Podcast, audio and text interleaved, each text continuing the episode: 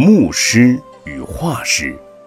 从前，北天竺有位牧师，技艺非常巧妙，用木头雕塑了一个女子，相貌端正无双，穿上衣服，打扮好，就和真的女子没有两样。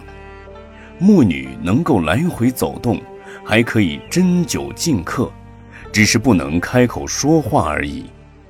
那时，南天竺有一位画师，也很善于绘画。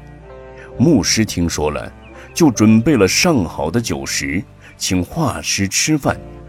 画师来了，牧师便让牧女斟酒夹菜，从白天忙到晚上。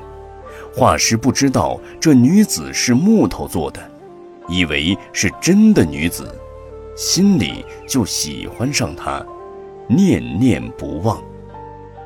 天已经晚了，牧师要进屋睡觉，也留画师住下。他让这位牧女站在画师旁边侍候画师，又对他的客人说：“我叫这女子留在你屋里，你可以和她一起睡觉。”主人进了屋，牧女站在灯旁边。画师叫牧女，可是牧女不过来。画师以为这女子是害羞，因此不过来，就上前用手牵她。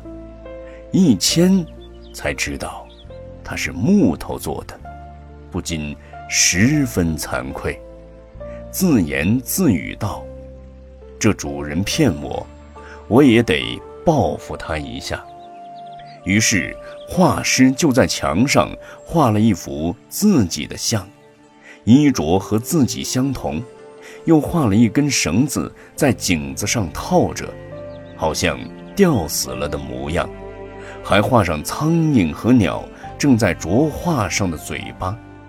画完后，画师关上门，自己跑到床下去躲了起来。第二天天亮。主人从自己屋里出来，看画师的屋门没有打开，就往屋里观看，看见墙上画师吊死了的模样，牧师吓坏了，以为画师真的死了，立刻破门而入，用刀去砍绳子。这时画师从床下站出来，牧师也觉得惭愧。